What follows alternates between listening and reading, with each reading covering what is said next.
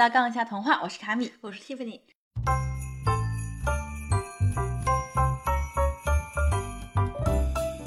啊，上期突然歪楼了，比较有点多啊，导致我们世界版本的灰姑娘故事啊，没有讲。世界的版图你还差几个国家？哎，全讲的话，你会发现大同小异嘛，也没有什么意思。上上期讲了越南的三个灰姑娘的版本，分别是最米西康，然后金族的伊兰皇后和大伊族的苏嘉和苏尔的故事。嗯，那越南和中国一样，也是多民族国家。以越南主流版本最米西康这个版本衍生出去的少数民族故事，就有将近就在越南当地就有将近四十个。对居然有这么多！嗯，我们可今天可以来讲一下越南卢族的一个版本，叫做魏魏和露露姐妹。怎么感觉有点儿童？对对对对啊！所以它其实是属于童话。嗯，先要讲一下越南的民族划分的逻辑比较奇特。嗯，我们的少数民族基本就是无一有之。对，就当然现在都汉化的七七八八了。但卢族很奇特，这个卢就是芦苇的芦，去掉个草字头啊。他们从血缘上面讲，其实是源于我们云南的傣泰民族。就嗯，这部分人因各种原因迁徙到了越南以后呢，就把西双版纳那边上座部佛教的信仰带了过去。什么叫上座部佛教？是小乘佛教吗？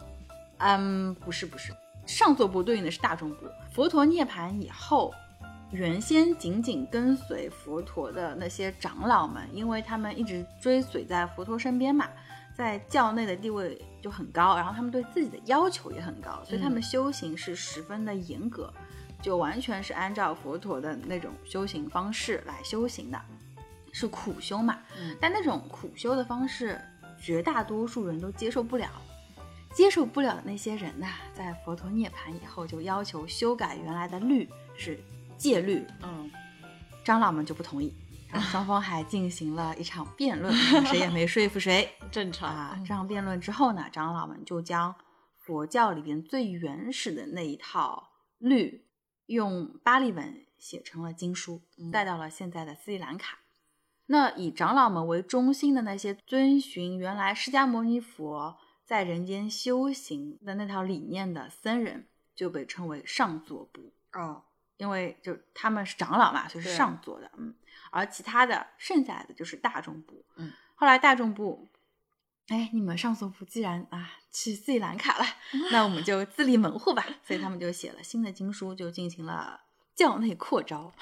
他们觉得释迦牟尼并不是唯一的佛，每个人都有希望成为佛。就算我杀人无数，我也可以立地成佛。所以大众部的大乘经典里面就有了菩萨，菩萨就是预备役的佛嘛。啊，大众部所创立的这个佛教新论，它就好比当年基督新教作为一股新的思潮一样，就从天主教里面分裂出来。但它是源于天主教的。对，那佛教理论也经历了这样的分裂。那新的那一派就是大乘，而秉持旧理论的那一派就是小乘。嗯，所以上座部对应的是大众部，然后小乘对应的是大乘，但是你不能把上座部去对应小乘，就就它是两个概念，就本来是说的是大众部，上座部说的是人，然后小乘大乘说的是佛律，后来变成了佛法，嗯，就这么理解吧。嗯，从名字上来听，感觉大乘佛教会比较高级一点。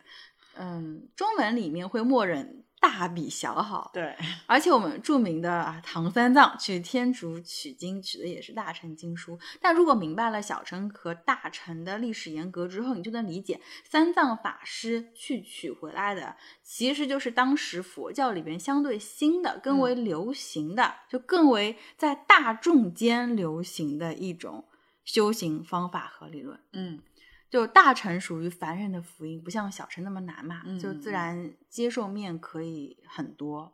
那你刚才说的高级，就这个词其实用的并不贴切，因为这两者不是高下之分。嗯，因为大乘、小乘他们所认同的佛法是一致的，就只是小乘他会更加看重修行者个人的智慧，就是南传佛教里面常说的 慧慧根，嗯，慧根。嗯，大乘。会更加注重去论证万物皆空这个理性逻辑系统，就智慧或许真的是需要慧根，但如果说你相信了空的这个概念，就能放下很多东西。所以你去做理性论证，可能比你对慧根的这个要求要低一点。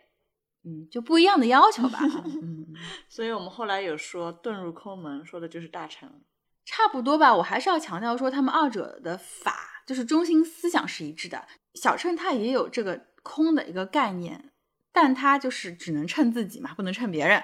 大秤它会更加去强调这个空的这个概念，就事实上，然后会把这个概念作为一个拳头产品。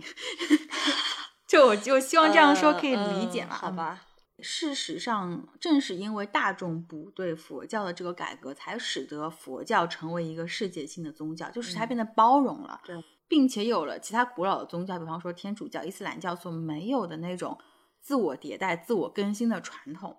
我之前好像在某一期节目里面讲过，佛教的这种能够自我迭代的先进性是是一种科学的精神，就是能够使他们总能在沉淀了一段时间之后与时俱进嘛。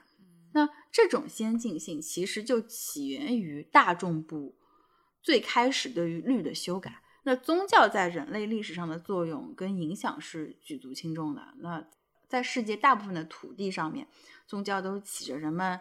精神世界统治者的角色，那宗教世俗化是资产阶级崛起后才发生的，是十分晚近的事情了。而资产阶级的崛起和基督新教也是有一个很大的关联的。嗯，怎么说的？因为世界上大部分古老的宗教基本都是在公元前创立的，那几乎远古的信徒都是信仰苦修的，天主教也不例外。但基督新教允许人们可以去挣钱。可以去积累和保留财富，这在当时是很具有颠覆性的。教义上允许财富积累，就给资产阶级的崛起开了一道很大的口子。哎，那在这之前就没有富人吗？在这之前，财富基本都掌握在贵族手上，就贵族拥有土地和奴隶，土地是生产资源，奴隶是生产力，而生产关系几乎是固定不变的。那贵族同时就是大地主。贵族就是他们世袭一代代流传下来，嗯，家族会很古老，但这样的社会财富它很难流动起来，财富的大量转移基本是靠战争掠夺或者继承，嗯，但基督新教允许人们去挣钱以后，就开始有了没有贵族头衔的纯粹的有钱人，就是资产阶级。嗯，好吧，我的疑问解除了。嗯，那接下来我们还是回到越南卢族版本的这个灰姑娘故事吧。嗯，之前我们说的灰姑娘的故事，基本都是灰姑娘受到继母虐待，嗯，对不对？但越南卢族的这个魏魏和露露姐妹这个故事，继母她是直接去谋害灰姑娘魏巍。这个继母是在灰姑娘嫁给王子之前就谋害了灰姑娘。就之前我们说苏家跟苏尔的版本。就是是父亲谋害自己的闺女，嗯，这个版本的反派就完全是继母，就是父亲还是缺位的，嗯。那孙米细康是灰姑娘嫁给王子之后回来省亲的时候再被害的，但这个情节就是嫁给王子之前就被害了。这个版本的继母跟法国版是一样的，她也是一个啊很自私的母亲。就故事里写，继母看到魏魏长得越来越漂亮，觉得她抢了自己女儿的风头。怕前来议亲的人看上的都是魏魏，而不是自己的女儿露露，那露露就很可能嫁不出去，所以她就就从一开始她就找机会谋害魏魏，后来她就成功的把魏魏从大树上就摔进食堂淹死，这个死的方法是一样的，然后将自己的女儿顺利送进了王宫，但死去了的魏魏变成了一株梨花，被一个寡妇带回了家，然后。她又变成了少女，最后还是嫁给了王子。嗯，露露就和魏魏就展开了一场宫斗，最后露露斗赢了魏魏，就魏魏又死了啊！就是灰姑娘魏魏被比他先进宫的露露给逗死了嗯！魏魏死了之后，还是变成了一只画眉鸟，粘在了王子身边。但是魏魏最后一定又又又变成人，对对对。但这个变成人的细节就比较搞笑，他是说王子吃饭的时候给变成画眉鸟的魏魏加了一块豆腐，麻婆豆腐。西南人就是吃辣，就是可小这个豆腐是辣豆腐，可能是麻婆豆腐吧。麻婆豆腐好像只是咸跟麻，它不是辣吧？辣的，辣的吗？辣的。豆瓣酱是辣的。豆瓣酱，嗯，豆瓣酱是咸香，哦，它属于咸香，那可嗯豆瓣酱加辣才会是咸，那就是辣婆豆腐。反正这个画眉鸟吃了这个豆腐上的辣椒之后，它的舌头就变短了，最后变回了人形，而且啊比以前更加漂亮了，最后夫妻团聚。那露露怎么办？其实我之前有提到过这个版本啊，嗯就是在越南流传的其他版本里面都是善有善报，恶有恶报，只有一个版本是高棉族的版本，这个版本叫做甘肃和双安吉。这个版本里面的反派就和伊兰皇后那个版本是很像的，是心理愧疚，离开了皇宫，从此再也没有人见过他们的母女。那那个伊兰皇后还是羞愧而死，对不对？嗯但高棉版本就完全放过了他们。嗯，嗯，这个结局同时也是在柬埔寨十分流行的版本，因为高棉民族是柬埔寨的主体民族。哦嗯那在欧洲的故事里面有没有继母谋杀灰姑娘的故事呢？我感觉如果这个继母和狠毒的话，可能在东方会比较多一点。对，这个和继承制度有关系。嗯西方女性在比较早的时期就拥有了继承权，就如果丈夫死了，续弦的那个妻子是可以，就无论是不是续弦吧，嗯反正他离婚妻子对，嗯总之他的妻子可以获得一部分遗产。对，但是在东方儒家文化圈里边，女子有三从四德嘛，其中一条是夫死从子。在这种继承关系下面，继母很难对前妻的孩子有多好，因为那个孩子将来要分割的不仅是自己孩子的财产，还有他晚年的生活质量。如果他自己有孩子的话，当然是希望自己的孩子来继承更多的财产，来供养他的晚年。因为他只有当初嫁进夫家的时候带的嫁妆，就这些嫁妆是很难养老的。嗯，所以为什么有些大户人家嫁女儿，她会连棺材都一起陪嫁过去，哦就是因为丈夫的财产会让他的孩子继承，而不是他的妻子。他的妻子在夫家，你的吃穿用度靠夫家。你可以靠夫家，但是你最终还是得靠自己。嗯，但是你在抄没财产的时候，就如果说被抄家了。对被抄家了，你妻子的财产是可以保留的因为这是他妻子的私人财产啊。但是每个朝代也有不一样的，就是妻子的嫁妆可以豁免，有这个豁免权。那如果是一个不富裕的女性，她的嫁妆就很难供她养老嘛。那并且女性她单靠自己获得的劳动收入是很少的。如果说她们之后不再改嫁的话，她们就只能靠孩子。所以东方的继母让灰姑娘干活，这很好理解。不仅仅是叶县的故事啊，南方很多少数民族，像纳西族啊、壮族啊，还有朝鲜族、鄂伦春族这些北方少数民族的灰姑娘型的故事里面，往往继母虐待的这个情节比较严重的这些地区，它都受到了中原汉文化里边。妻子在丈夫死后，如果她丈夫留下孩子的话，她是不能直接继承丈夫的遗产，而是要靠那些孩子来继承。嗯那除非她丈夫死了，她没有孩子，她才能拿到这笔钱。啊，寡妇。对对，所以为什么有段时间里，有段时期啊，寡妇是很受欢迎的？对，有啊钱。对，因为有钱，这跟那个西方社会寡妇受欢迎的原因是一样的。嗯，那其实类似于继母迫害的这个母题，在经典童话里边真的是太常见了。比方说，我们甘肃有个东乡组，它有一个类似于《天鹅湖前传》的一个童话故事，它也是对对对，它嗯也是那个继母虐待的一个母题。哎，这个有点意思，你讲讲看。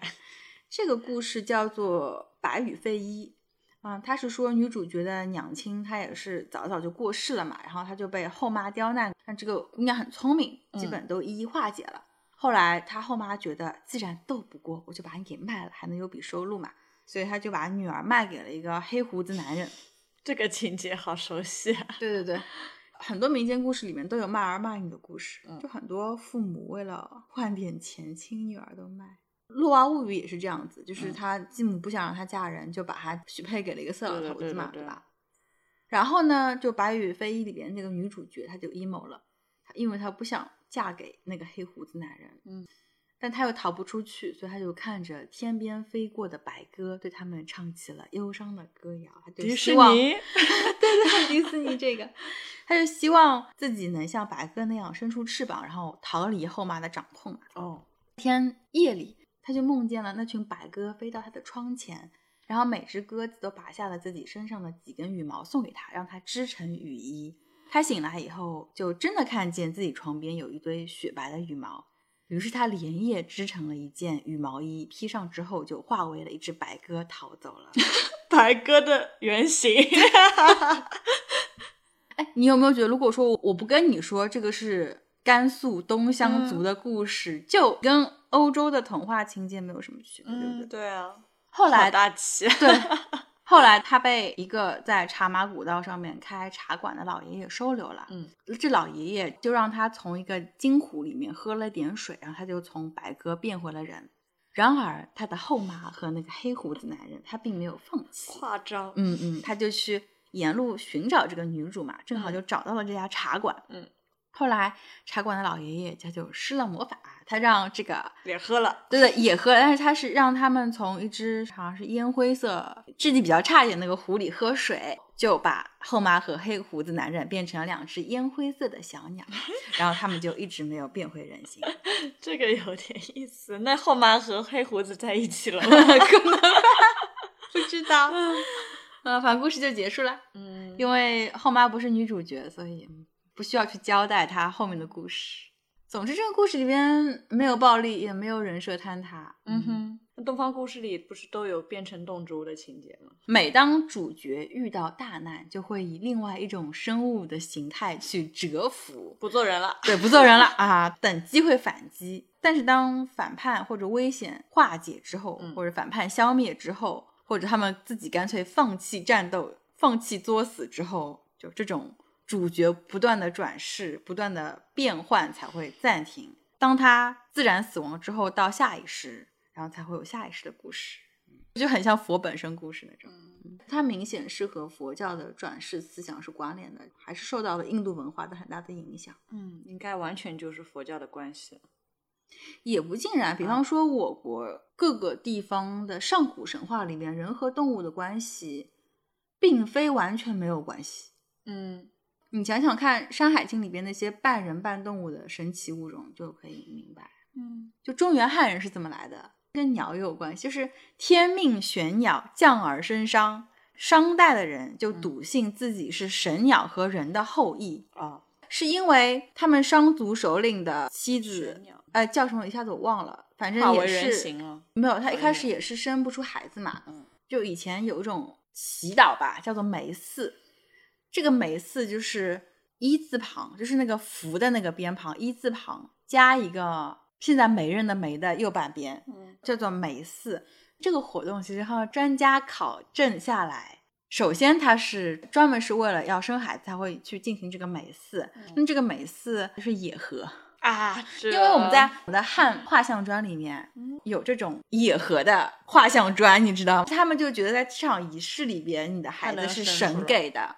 哦，但是后来反正记载在文献里面，就是是是鸟给的，啊！啊行行行行，就是这次这就是 这不是就跟宙斯那个雨差不多？不要说了，是天命玄鸟降而生上。就是商代它有神鸟崇拜嘛，我们去看当时商文化挖掘出来的那一些礼器，嗯，就有很多很多鸟的挺这个图案，嗯因为它鸟它代表的是太阳。就你看金沙文化里面，嗯就那些，包括像纳西族的创世神话里面，就大洪水之后，他是说世界上就只剩下两个女人，一个漂亮，一个丑陋。然后神就让相当于诺亚的那个角色的那个男的嗯去跟一个丑女结婚，但嗯是那个男生不听，说不，我要漂亮小姐姐。嗯，后来他就和那个漂亮小姐姐生出了很多动物，最后这个男的没办法，他只好和这个丑女结合，嗯才生下了人类。但其实这个丑女是神女的化身，这么多故事听着，感觉这个女生的终极价值就是生育啊。生殖崇拜嘛，嗯没办法。这种生殖崇拜在人类文化里面几乎是无处不在的。就是你要知道古上古时期养活一个人，他有多难，嗯，很难。那总有例外的吧？佛教里面应该不会有吧？不，佛教里有，密宗里边还有。密宗保留了很多印度教的遗产，嗯而印度教对于男性生殖器的崇拜简直就是，简直就是后无来者，啊，就至今古迹颇丰。就我到欢喜佛吗？密宗里面不是会有那种明妃双修的形象吗？这个明妃是真实存在的，嗯，但如果说这个女性你要去当明妃的话，那简直就是女性的地狱。就是你可以说他是修行者的性奴，也不过分。嗯，当然，他不会以性奴的这个称谓或者角色来给他的名字是明妃嘛，对吧？明妃就是要奉献自己，然后用男人眼里的这种极乐的行为去度化修行者，成为上师，成为金刚。这好讲吗？不好讲吧？不好讲，就 是过于少儿不宜，反正讲了也不让播。嗯就是你明白男人眼里的极乐，他就是那个事儿。然后他成为金刚不坏之身，那个金刚不坏，他不坏的，他其实就是那个生殖崇拜啊。总之，古老的宗教里面，嗯一方面它有很神圣的那一面，另外一方面也有在当时的文明局限下的一些事情嘛。那我们现在就觉得这是糟粕。那现在很多地方，就包括国内官方也明令禁止，不能有命费明妃这种修行。但不知道啊。你可能如果知道这个戏的话，你再也无法直视莲花了。嗯，现在我本来没想到的，现在我不对上次有说过别的事情啊，上次有说过还有西藏版的灰姑娘，对对对对，藏藏族，那藏族的灰姑娘有没有受到印度文化的影响？还是受到更多？嗯嗯嗯，藏族版的灰姑娘，它的起源就据说是从印度那边传过来的。我看的这个故事是诗语故事里面的一篇，诗是尸体的尸，语言的语，有点意思。对对，它就叫诗语故事。就里边就是树上有个老诗经下来给一个印度王子讲故事嘛，老诗经，对对，也是尸体的尸，叫做老诗经。嗯好吧？我也不知道他为什么这么翻译啊，嗯不太懂啊，无知。嗯但我也没有什么地方去求证，因为嗯国内关于西藏那些资料很少很少。他据说是龙树菩萨写的这个诗语故事集，呃，但被翻译成藏语之后，因为也是过了好几百年了嘛，它也经过了很多人的魔改，嗯，改可能是魔改吧，我不知道。嗯你说的这个龙树菩萨，我好像没听说过。我们这集开头不是说，嗯，佛教大众部他自己编了很多新的佛经嘛，那嗯龙树就是其中的领军人物，啊嗯，就几乎可以说后来大乘学说有相当一部分啊是从龙树菩萨的中观论里面发展出来的。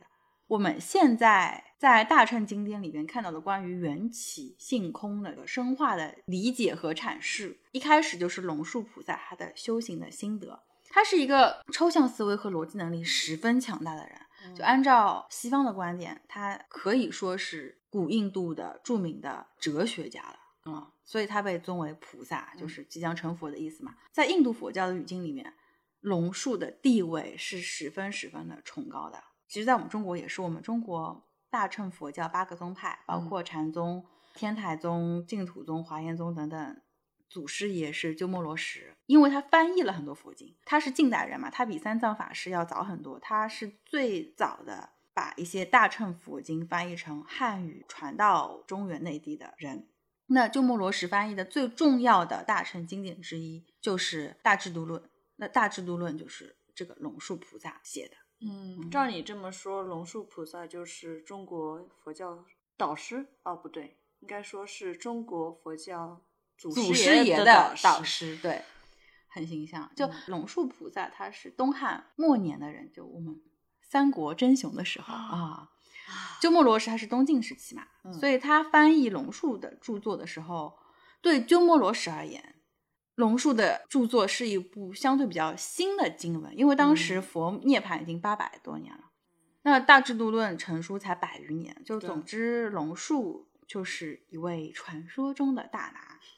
那这部据说是嗯由他编写的诗语故事里边所收录的灰姑娘，她名字叫做自讨苦吃的姑娘。Why？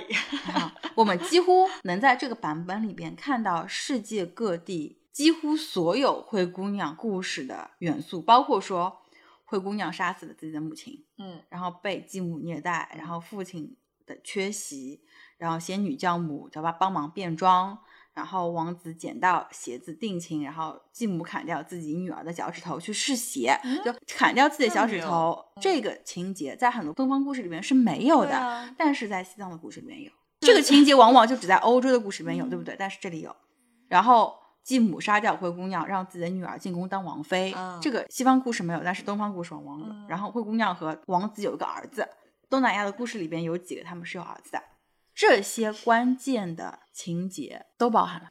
并且诗语故事，如果说它真的是龙树菩萨编写的，那它的成书年代是明显早于《酉阳杂俎》这部唐传奇的，它比《酉阳杂俎》可能早了整整五百年。我说的是可能，是因为就现在还不能确定说是不是他编写的，对只是啊传说是他编写的。嗯，他如果脑洞这么大的话，那也是流传 收集上收来的故事。嗯，哦，那就相当于是一个灰姑娘的母本。对 对对，大母本了。如果真的是灰姑娘故事的这个类型故事大母本，那这个灰姑娘的起源它就是古印度。而为什么伊朗高原为主的这个中亚地区和南亚、东南亚地区都流行着大量灰姑娘的故事？这个问题也就很好解释，因为古印度的文明，它通过佛教输出的程度，在整个人类历史上都是十分的瞩目，它输出到了周边很多很多的国家。包括跟着这海上丝绸之路，它的终点它其实就是意大利的那不勒斯，是当时海上丝绸之路的终点。嗯但是你看它这个故事，如果你听了之后，你就会发现它和那不勒斯的那个灰姑娘的版本是很像的。从这个诗语故事来说，我感觉这个故事就会很刺激。嗯，但其实情节都是熟悉的情节，因为啊之前其实各个情节我们都已经讲过了对。那我们再完整讲一下这个诗语故事里边这个自讨苦吃的姑娘。娘嗯嗯，这故事是说有一座山上住着两户人家，那分别是两对母女，嗯，一户是灰姑娘母女俩，另外一户母女呢是罗刹。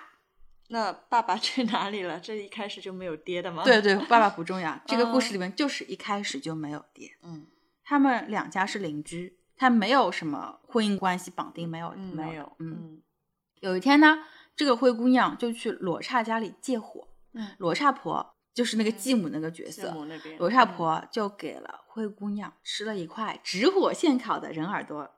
忽略那个人耳朵，直火现烤，对对感觉还是挺好吃的，灰姑娘吃了以后就觉得啊，这个耳朵好好吃，我我们也吃猪耳朵呀，对不对？对对对对啊对。罗刹婆就说：“那你搬过来跟我们一起住吧。哦，”灰姑娘说：“我倒是想啊，但是我妈是不会同意的。嗯”罗刹婆说：“那你就把你妈妈杀掉。”嗯，然后灰姑娘就照着罗刹婆说的方法，用一种残忍到不能播的手段，把她亲妈给杀了。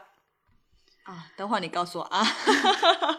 对，我等一下下播了之后，我告诉你，反正原著就是这样，就是嗯原著就写的很残忍，我没我没办哦法。天哪，这个时语故事的汉译本是可以在微信读书的小程序里边能搜到的，而且能在上海的公立图书馆里边借到，就真的是原文，它就是很残忍，我发誓，嗯不是我编的啊。后来这个故事，我不是说它可能是顺着海上丝绸之路传到了那不勒斯嘛，但嗯那不勒斯人可能也觉得这个故事就过于残忍，所以后来就改成了招人烦的后妈，就杀人的手段也不是那么血腥。嗯这个藏族故事里面的灰姑娘杀死自己的亲妈以后，她就跑去告诉罗刹婆说：“嗯，我照着你的话完成任务了。”嗯，罗刹婆母女俩就把灰姑娘妈妈的尸体给吃掉了，完全遵循了大自然不产生垃圾，要利用每一分热量的原则。我是觉得他们对胃口挺好所以他们的是罗刹 婆。嗯 我首先胃口挺好的，其次感觉嗯文明还未开化，对对非常古老。对对，这故事真的很古老。你嗯从情节上面，你就能确定它很古老。嗯，后面还还有什么吗？不仅如此，就是嗯罗刹婆他还拿走了灰姑娘家里的酥油和肉。啊，酥油它是用牛奶打出来的，嗯嗯嗯，具体怎么做我也不知道。我不知道，但是我觉得没必要说。就从此灰姑娘，自己搜，嗯，灰姑娘就只能靠吃那个酒糟末勉强度日。那是什么东西？不它会用粮食来做酒糟发酵嘛，然后发酵出来一些好的酒糟，还能拿来做醋啊、酱油啊什么的。啊，但酒糟末就是真的就是剩下来的就，他就只能吃这些剩下来的酒糟末勉强度日，还要给罗刹母女两个砍柴啊、放牛啊、喂猪啊之类的。所以这个故事的标题是自讨苦吃的姑娘，懂吗？为了一个耳朵，值得吗？但是人间最伟大的母爱，让灰姑娘的母亲转世成为了罗刹婆家里的一头红色的奶牛。哦，她默默守护在了自己女儿的身边。嗯，那头奶牛心疼自己女儿吃糠咽菜嘛，就跟她说：“哎，你早点去睡吧。我来干。”嗯，差不多。然后灰姑娘醒来之后呢，就是茶也砍好了，羊毛也粘好了，口袋里还有块糌粑。糌粑就是藏民的主食嘛，就是它比酒糟末高级多了啊。从此，灰姑娘吃的容光焕发，白白胖胖，有妈的孩子像块宝。对，罗刹婆看到灰姑娘，嗯，她长得居然比自己有肉有红糖吃的女儿还要胖，这很奇怪。她在威逼利诱之下，灰姑娘就道出了实情。嗯啊，也是一个人傻不言的人傻人傻。罗刹婆听了以后呢，就让自己的女儿去放牛，因为灰姑娘获得的所有的好处都是因为放牛的那头牛给她的嘛，所以罗刹婆让罗刹女就去放牛，结果罗刹女就被那头奶牛狠狠恶整了一顿，嗯然后把罗刹母女俩气得半死。嗯，晚上那头奶牛就就来找灰姑娘，她对她说，罗刹母女打算杀了她，嗯，但是他们会把自己的肉分给你一份，嗯，到时候你就说你要我的四个蹄子。四条腿上的皮和一段肠子，然后把这些东西都埋在门槛下面。嗯，灰姑娘就照做了。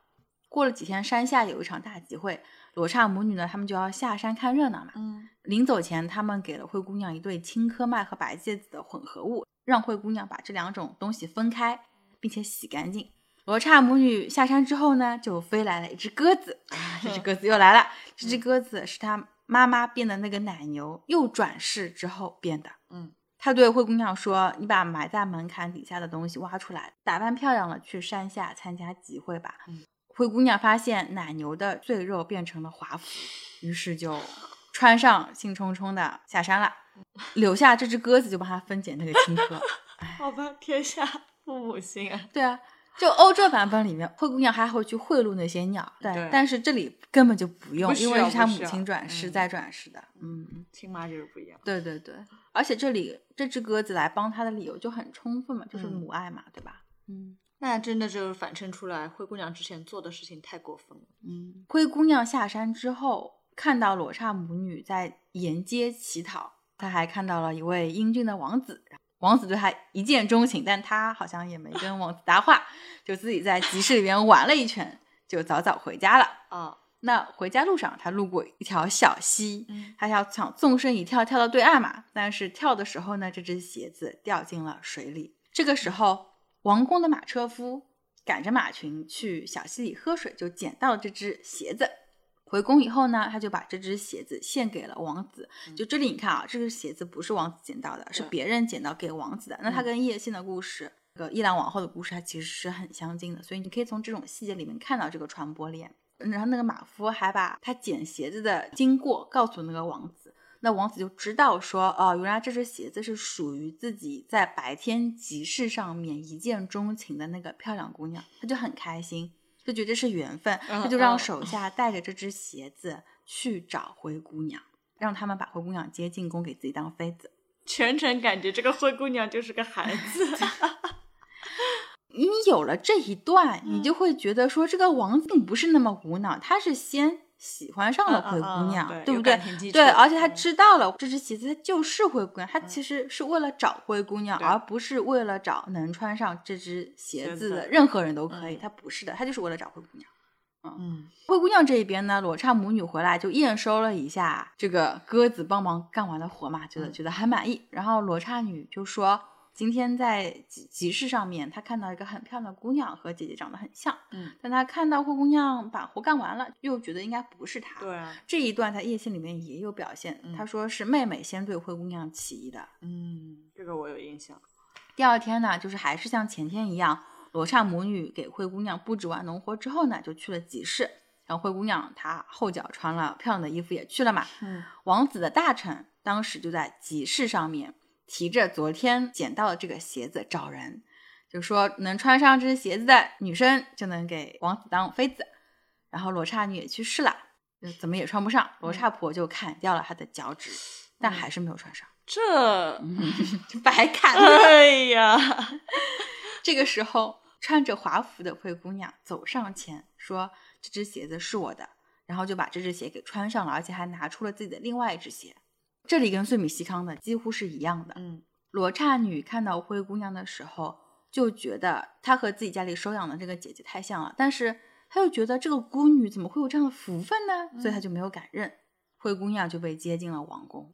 罗刹母女回到家里之后，就发现家里被弄得乱七八糟，到处都是鸟粪。罗刹婆当即就明白了，就那只鸽子是灰姑娘的母亲变的，至于为什么也没有交代，对反正就是一个心电感应对啊。灰姑娘当了王妃以后呢，就生下了一个小王子，还回来省亲。还有什么亲啊？那至少罗刹母女，嗯那当时也没有太欺负太欺负她，是吧她就是让他妈死了而已，好吧？哎唉，衣锦还乡吧，他还是想看看啊，好对不知道出于什么样的心理，反正啊，哎我当了王妃，我就要回来转一转啊。嗯但是她也在告诫自己说，哦，我现在是王妃了，我不能太傲慢，所以嗯她就和她的妹妹，就是那个罗刹女同吃同住，当了几天塑料姐妹花。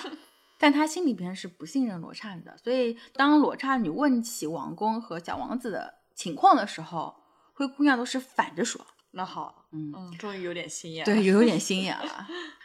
罗刹女就盘算着想要取代灰姑娘这个地位嘛，嗯她就把灰姑娘骗到湖边，谎称说要帮她洗头，就趁机把她推到河里淹死了。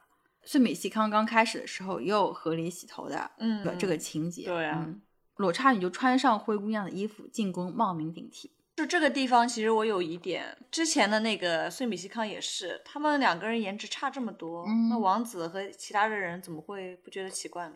对啊，其他故事里面就很奇怪，对不对？嗯但如果说这个妹妹是罗刹女的话，就不奇怪，因为罗刹在《天龙八部》里面她是会幻化的，嗯，放这里就很合理了，哦对不对？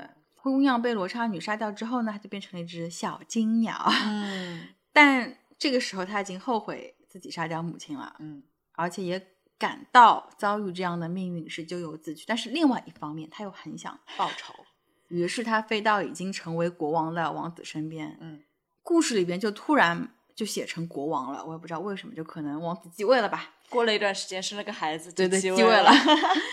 嗯，时间过得好快呀啊！她就把自己的遭遇告诉了她的丈夫，就是国王。因为当时灰姑娘向罗刹女描述皇宫里面情况的时候，她她都是反着说的，嗯所以其实王宫里的所有人都觉得王妃性情大变。所以小金鸟这么一说呢，国王就信了。国王就问说：“那你要如何才能变回我的王妃呢？”小金鸟就跟他说：“你要如何如何把这个罗刹女杀死。”嗯这个场景就完美复刻了当时罗刹婆怂恿他如何如何杀死母亲，就这段情节的杀人手法是不一样，但是这个情节就是很像的，对，那就觉得这是一场报复还一报，对对对国王就照着小金鸟说的把罗刹女给杀了，嗯就灰姑娘就变成了人形。然后灰姑娘恢复了地位之后，她让人把已经死掉的这个罗刹女的头砍下来，在头颅外面缠绕上了很厚的毛线。他就带着一个这个大的毛线球去山上找罗刹婆。罗刹婆看到，哎，皇后来了，她以为自是自己的女儿，知道吗？她叮嘱她，你在皇宫里面千万不要露馅，你一定要完全依照着以前灰姑娘告诉你的方式去做，嗯什么什么的。然后呢，灰姑娘她也没有拆穿，她就把毛线球留下，嗯并且他在罗刹女以前住的这个房间的窗户里面挂下了一匹红绸子，然后就走了。那罗刹婆当时她也没有起疑心，她去拆那个毛线球，拆着拆着就看到了一只耳朵。这里好惊悚。嗯 罗刹婆就发现了事情不对，她就追出去、去嗯追那个灰姑娘，哦，想问清楚。嗯，她想什么意思啊？对，什么意思？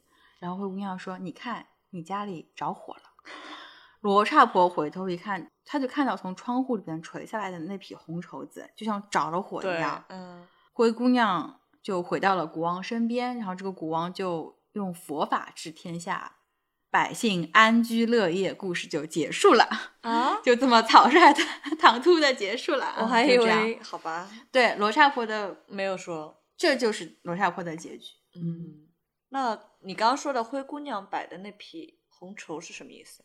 在印度，红色是代表生命的颜色，可能就是告诉罗刹国他的女儿已经死了吧，就是这个灰姑娘并没有对妹妹用酷刑，因为妹妹杀死过自己，这个反杀对吧，属于公平操作，但她自己吃过苦，还死过一次，就相当于是对杀死母亲的惩罚。嗯，命还是不错的。他命真的是好，感觉根据佛教的教义，他的母亲来生还是会有很大的福报的。嗯嗯，我之前说过，古印度是十分崇敬母亲这个角色的忍耐和奉献精神，就是在这个故事里边是体现的淋漓尽致，嗯很明显，很明显。嗯，灰姑娘最后还是向善了吧？对，因为他最后对罗刹婆他并没有做更加过分的事情。对，但是对于罗刹婆来说，她她的女儿死了，她其实是一个很大很大的报复，嗯也没有人养老，对不对？想到这边我是没想到。我倒是觉得这个灰姑娘最终是走向了安宁平和，嗯，因为她已经到人生巅峰了，嗯成为王后也没啥好追求的，可以开始修行了。修 行了啊。那我们上次还说到灰姑娘和精神分析学派呢。因为在各个版本里边所展示出的灰姑娘的人格，并不是全然善良的一个化身，嗯所以他就让我想到弗洛伊德提出的本我、自我和超我的理论。那我们上期不是说过康德提出的道德律令嘛？嗯我们说了第一条和第三条，那还有第二条。第二条是什么呢？第二条就是说，人要在任何时候都遵循理性。嗯他说，你行动时，任何时候都要让你的意志服从理性的统帅。这一条相比第一条跟第三条，乍一看好像没有那么像金科玉律，嗯就只是让你随时保持理性性而已。嗯难道我不是一直是理性的吗？但其实这一条是非常重要的。哦精神分析学派大约就是在一个甲子之后，对对对，嗯提出说，人在绝大多数的时候的行为都是由潜意识驱动的，包括我们现在脑科学研究也证明了这一点。而理性之于潜意识，不过就是冰山最顶上的那一角。嗯康德在提出第二条道德律令的时候，我相信他也意识到了这一点。但古典主义哲学的时代，它是崇尚理性的，嗯所以他才去强调说，人要让理性去统治自己。嗯，但是到了弗洛伊德就要遵从本性。精神分析学派属于心理学，哦，心理学和哲学是有差距的。那是嗯后者追求的是智慧，而前者追求的是内心的和谐，对，它是一种安宁。嗯对。那精神分析学派出现的一个重要的大背景，它就是人们在进入二十世纪以后，人的地位在宇宙里被不断的降低。与之相对的，就是宗教生活不断的被世俗生活所取代。哎，为什么人的地位会被降低呢？是因为宗教的退出吗？宗教的世俗化更多是一种结果，而它的原因更多是因为科学不断的在发展。就首先，二十世纪的三场思想大变革嘛，第一场就是哥白尼的日心说被证实了，人不再是宇宙的中心。嗯就是我刚才说，人遭遇了 宇宙内的三次降级，啊这就是第一次降级。嗯然后是达尔文的进化论，说人是从猩猩演化而来的，人不是万物的灵长，万物都有可能进化成人，这就是人在宇宙里面的第二次地位降低。但没关系，古典主义哲学说我们还有理性，嗯，理性让人类区别于动物。但弗洛伊德说并不是，他反驳了笛卡尔的“我思故我在”，他认为说非理性的成分才是操控人类的最大把手，这就是人类地位的第三次降低。笛卡尔他提出“我思故我在”嘛，就是说人的存在是建立在这个理性的基础上面的。但是精神分析学派的理论的提出，它基本上就把这个哲学的这个“我思故我在”给驳斥掉了。而人类跟动动物物也没有什么区别，它只是一个比较嗯高级的动物，它有说话的对对，它只是被道德规训了而已。嗯不过弗洛伊德的理论，他的精神分析学派建立开始，他就被不断的在被反驳。我不能说它是真理啊，不能说人的潜意识它就是这样子，嗯但是你无法忽视它，你无法在学术上面忽视它，你没办法绕开它。我们现在网络上或者公众号上，但凡跟心理学有那么一点关系的号，他写的鸡汤和文案的基础理论就是精神分析。嗯，它的确不是科学，而且它也不是哲学，哎但它的这套理论给了人一种解释，一种答案。有了答案，无论这个答案是对的还是错的，人就觉得踏实了，从而就获得了心灵的安宁。所以我说，心理学它指向的是心灵的安宁，而不是智慧。那在精神分析之前，心灵的安宁只有宗教能给啊。当然，心理学在精神分析学派之前就有了，但是大部分的心灵的安宁是向宗教寻求的。那在宗教世俗化之后，人们他们还是要追求安宁。嗯，精神分析学派横空出世，那就求助于精神分析。那那你这里可以给我们讲讲自我、本我和超我是什么吧？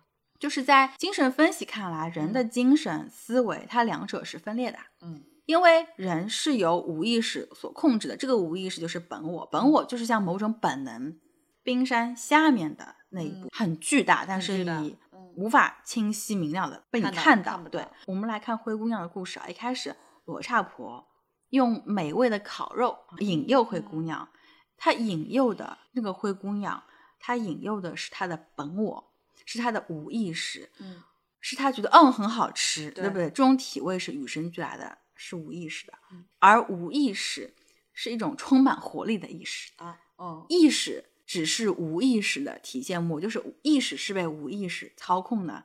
就现代脑科学研究发现，人们往往是先有了无意识，再有意识通过理性对自己的行为进行合理化。嗯嗯嗯所以说，灰姑娘的本我被引诱和教唆之后，她就去杀了自己的母亲。她丝毫就没有考虑过说自己母亲死后会遭遇到什么，她只是觉得说啊，你死了，我我就可以搬去罗刹婆那边吃吃好吃烤耳朵的了。对，他只是被想要吃好吃的这个本能的嗯行为勾引、教唆，对不对？本我在行动的时候是冲动的、不计后果的。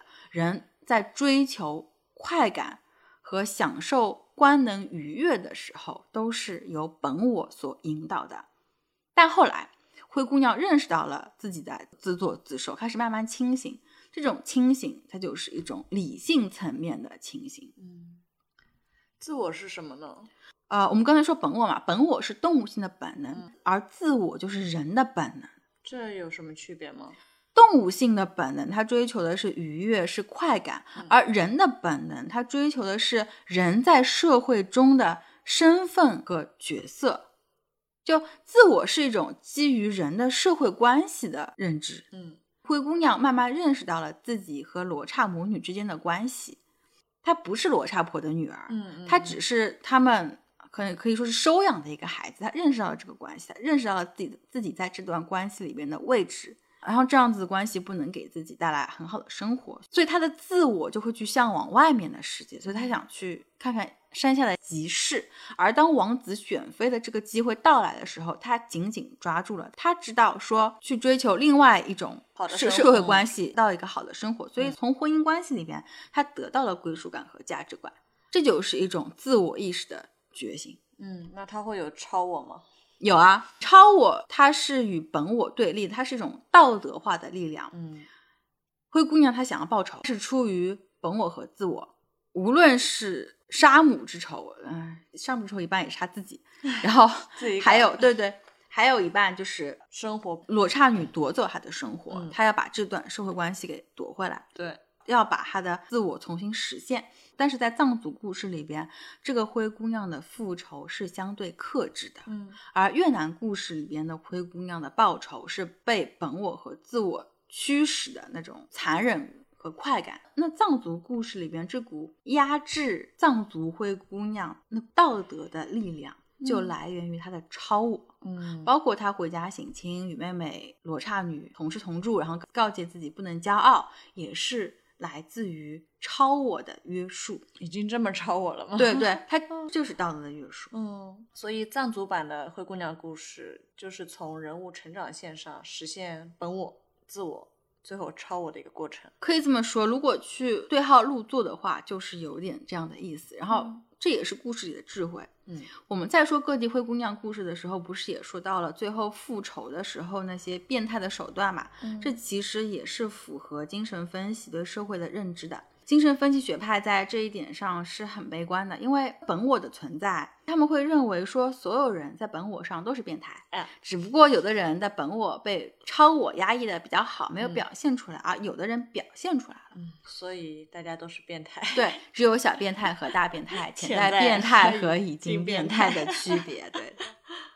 他们就是觉得说，人本质上面都是坏人，都是自私的，嗯都是有暴力冲动的。嗯，裸刹母女就是被设定为他们只有本我，对，或者说有一点自我的人，但他们是没有超我，他们没有道德力量去嗯约束。嗯，但是他们有假惺惺的那一面，然后他们的自我几乎就是实现在他们对彼此的这个关系、母女关系上面。而大部分人，他们所展现出来的善的一面，只不过就是被超我的道德化所压抑、伪装出来的善。伪善。但这个伪善跟这个 那这个又不一不一样不一样，不一嗯样。嗯，弗洛伊德认为，在黑暗里边的本我才是真实的，嗯就是罗刹母女她们干出来的那件事情，才是人类真正想干的事情。但是因为教化，嗯嗯嗯，人们拼命的去压抑自己的魔性，嗯伪装成好人，嗯，就像罗刹婆给灰姑娘的这一块烤耳朵一样。烤耳朵。嗯，但总有一天，人的这个魔性他们会爆发出来的。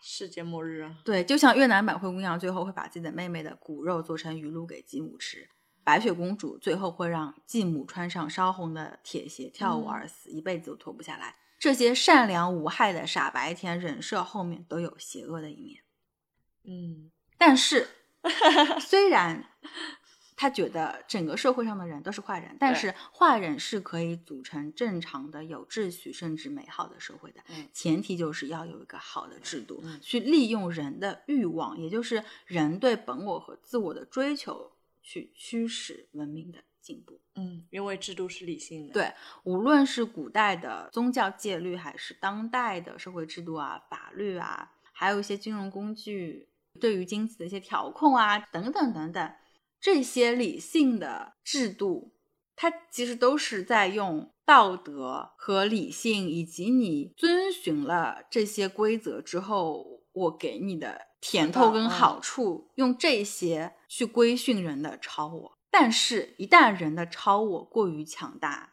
就这个人太守道德，嗯他在这个规则里边过于的严丝合缝，对，他就成为了马尔库塞所说的单向度的人。单向度的人。嗯，这这说起来有点长，这我们就以后再说。嗯，总之，人们口口相传的故事，其实它就是真实世界的索引。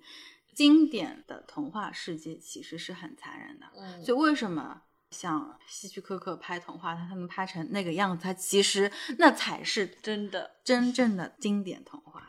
主人公在故事里边，他们是完成了一场带有奇幻色彩的世俗冒险。嗯，你就认清这一点之后，就不要对经典童话抱有马卡龙色的幻想，你所以还真是个 童年杀手啊！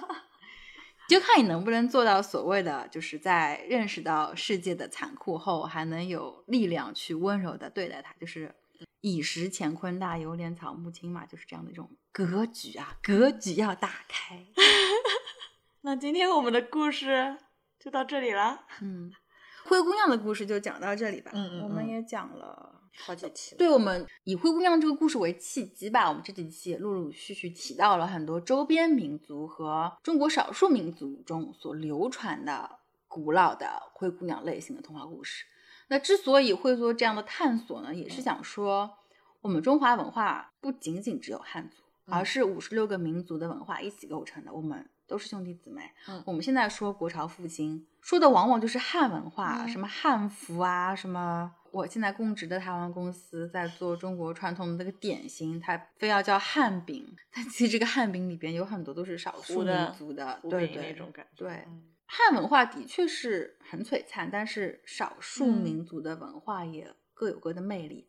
那我们这几期所讲的这个灰姑娘的故事，它其实就是像一道线索，把各个民族的民间文化用一个灰姑娘的母题串联起来。那我们在这个故事里边能看到很多跨文化交流的案例。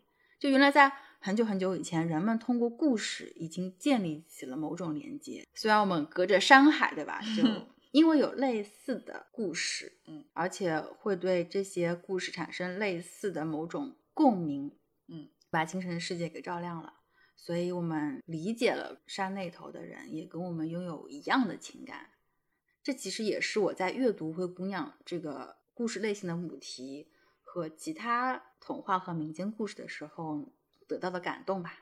嗯，如果不是你说这么多灰姑娘，嗯，就可能我对灰姑娘感觉没有那么深，对没有那么深，对 吧？对，嗯所以你还是最后要上价值了。对对，最后上价值。